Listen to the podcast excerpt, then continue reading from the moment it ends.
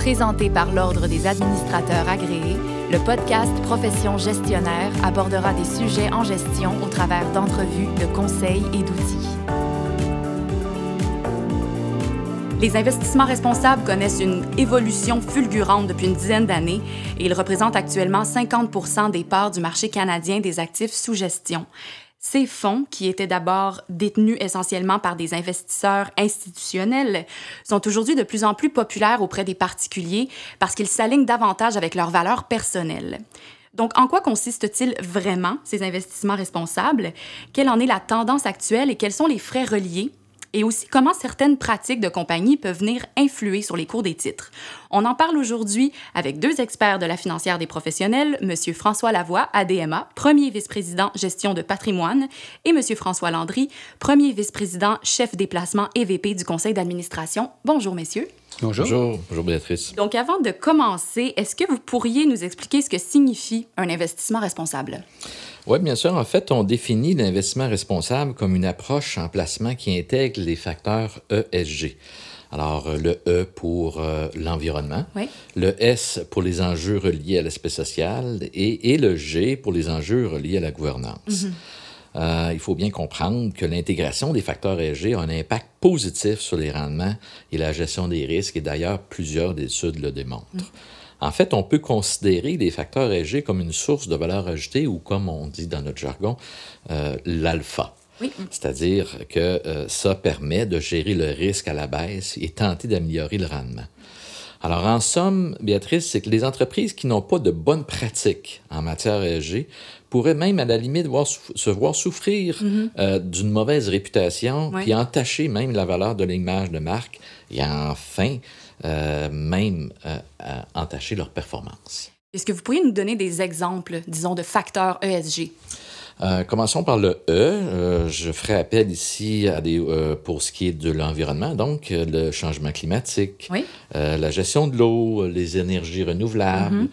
Mm-hmm. pour ce qui est du S, donc les facteurs sociaux, je ferai appel ici à la diversité de la main-d'œuvre, à l'équité salariale, entre autres, euh, la protection des données, comme on entend parler comme étant un enjeu très, très. important.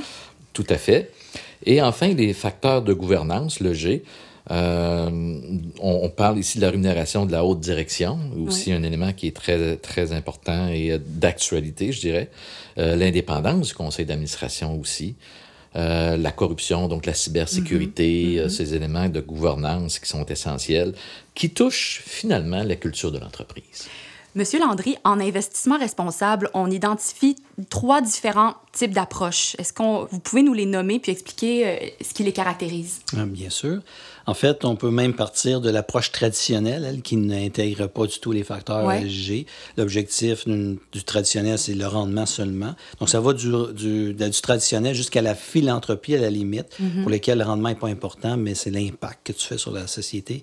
Donc, euh, si on commence avec euh, les ESG, donc, l'objectif, c'est le rendement, mais ajusté au risque. Donc, on intègre les facteurs ESG, comme François a mentionné, d'une façon systématique et implicite euh, dans, les, euh, dans la prise de décision en placement. Euh, on peut aussi essayer d'avoir un certain impact sur, sur la société. À ce moment-là, on va regarder du côté des, des fonds de socialement responsables.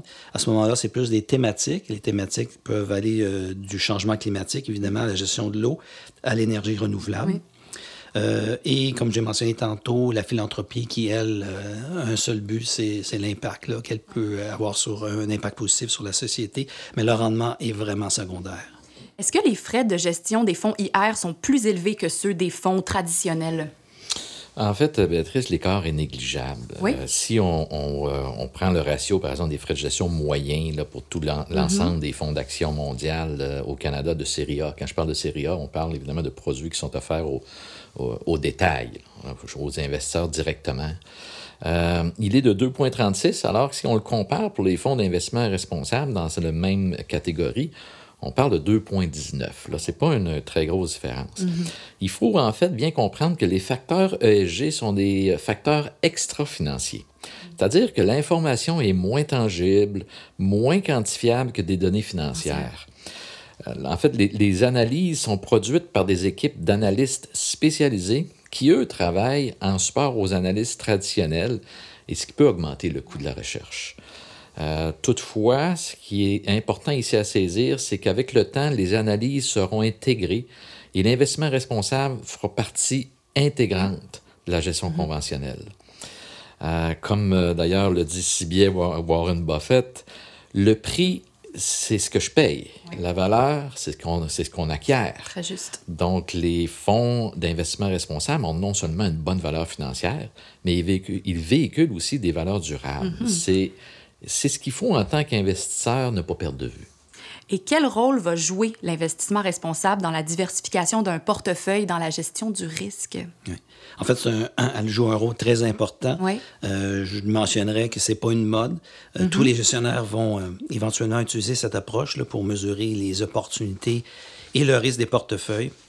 Il est fort probable que les investisseurs exigeront un rendement plus élevé pour les mhm. entreprises qui ne sont pas justement ESG. Euh, pour compenser pour le risque justement accru.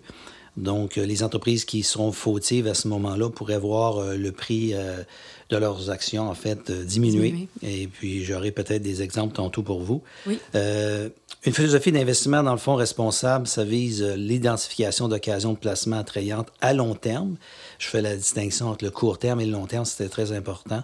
Euh, basé sur une analyse fondamentale qui incorpore les facteurs ESG et une bonne gestion du capital dans une optique de, gestion durable parce mm-hmm. que euh, je faisais référence aussi à M. Donald Trump, là, qui essaie de protéger une industrie, une vieille industrie aux États-Unis qui s'appelle le charbon. Mm-hmm. Euh, c'est une mauvaise allocation du capital. C'est une industrie qui n'a pas vraiment d'avenir, où on va des fois favoriser des entreprises qui devraient naturellement euh, disparaître. Donc ça, alors que l'ESG, c'est une bonne allocation du capital mm. parce que c'est durable à long terme. Un autre élément, juste terminer peut-être pour répondre à votre question, c'est les droits de vote. Ça fait partie de l'investissement responsable, ça aussi, parce que avec les droits de vote, c'est un droit que les actionnaires ont, un droit légitime que les actionnaires ont, et ils peuvent l'utiliser à faire changer les choses euh, chez les entreprises. Et on voit de plus en plus les gros investisseurs mm-hmm. institutionnels utiliser ce privilège-là pour faire avancer les choses. Donc, les grands gestionnaires se mobilisent pour faire adopter de meilleures pratiques en matière de ESG. Là-dessus, est-ce que vous pourriez nous donner un exemple? Exactement. Puis, j'ai quelques exemples, en fait, qui sont intéressants. Euh, mais il y a des gestionnaires très importants qui, entre autres, un des gestionnaires qu'on connaît bien, euh, qui a fait plusieurs, euh, en fait, plusieurs initiatives, des échanges avec une compagnie du Mexique, qui s'appelle Cemex, quand même, une compagnie de ciment, qui a finalement euh, décidé là, de nommer une femme à son, son conseil d'administration pour la première fois euh, de son existence, en fait en 2019. Euh, et également, la compagnie a décidé là, de, de, de, créer une journée ESG hum. pour ses investisseurs, pour donner plus d'informations à ce niveau-là. Donc, c'était une première aussi pour l'entreprise.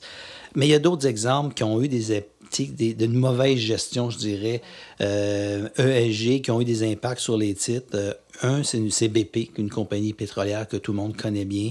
Euh, il y a eu des versements de pétrole dans le golfe du Mexique il n'y a pas si longtemps. Euh, ça a eu des conséquences majeures sur l'environnement, mais sur le titre également. Euh, c'était dû évidemment à une mauvaise gestion de l'équipement. Euh, Volkswagen, plus près de chez nous, euh, Volkswagen qui a triché, en fait, euh, a, créé un logiciel pour altérer, dans le fond, les résultats des tests mhm. d'émissions de, de, gaz, en fait, de carbone. L'entreprise s'est faite piéger et finalement, le titre a fortement reculé d'une trentaine de pourcents. Et là, ça l'entache la réputation, comme tu mentionnais, François. SNC Lavalin, qui est proche de chez nous, SNC Lavalin, qui utilisait des pratiques un peu douteuses pour gagner des contrats. Le titre est en baisse de 50% cette année.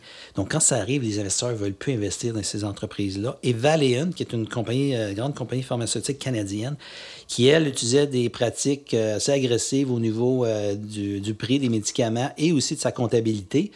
Et il a fait en sorte que lorsque ces événements-là sont devenus publics, ben, l'entreprise a perdu 75% de sa valeur. Et ça, quand on fait une bonne analyse des facteurs ESG, on peut hum les, euh, les, déceler, les prévoir. Euh, Volkswagen, c'était un peu plus difficile dans ce cas-ci, mais en général, quand la gouvernance n'est pas appropriée mhm. ou le conseil d'administration, euh, la position du chef de la direction avec le président, mhm. en fait, peu importe, il y, a, il y a des éléments de, tu peux douter, puis Très intéressant. Bien, merci beaucoup, messieurs, monsieur Lavoie, monsieur Landry, pour votre venue à Profession Gestionnaire. Ce qu'on retient de cet entretien aujourd'hui sur les investissements responsables, c'est que l'investissement responsable ça, est désormais partie intégrante d'un processus d'investissement. Euh, il est faux aussi de penser que l'investissement responsable nuit au rendement. Bien au contraire, l'IR a un impact positif sur le rendement ajusté au risque, comme vous l'avez mentionné, messieurs. C'est une source de valeur ajoutée. Il sert à mieux identifier les opportunités et les risques qui sont associés à chaque placement. Puis finalement, l'intégration des facteurs ESG fait partie de l'investissement responsable euh, qui se décline en fonction des objectifs recherchés par l'investisseur. C'était M. François Lavoie, ADMA, premier vice-président gestion de patrimoine, et François Landry, premier vice-président chef déplacement et VP du conseil d'administration de la financière des professionnels. Pour partager sur le sujet via les médias sociaux, ajoutez le hashtag profession gestionnaire. Merci, chers auditeurs. À la prochaine. Merci, messieurs. Profession gestionnaire était présentée par l'Ordre des administrateurs agréés, l'Ordre professionnel des gestionnaires du Québec. Pour des articles, des outils et des formations en ligne en lien avec le domaine de la gestion, visitez le adma.qc.ca.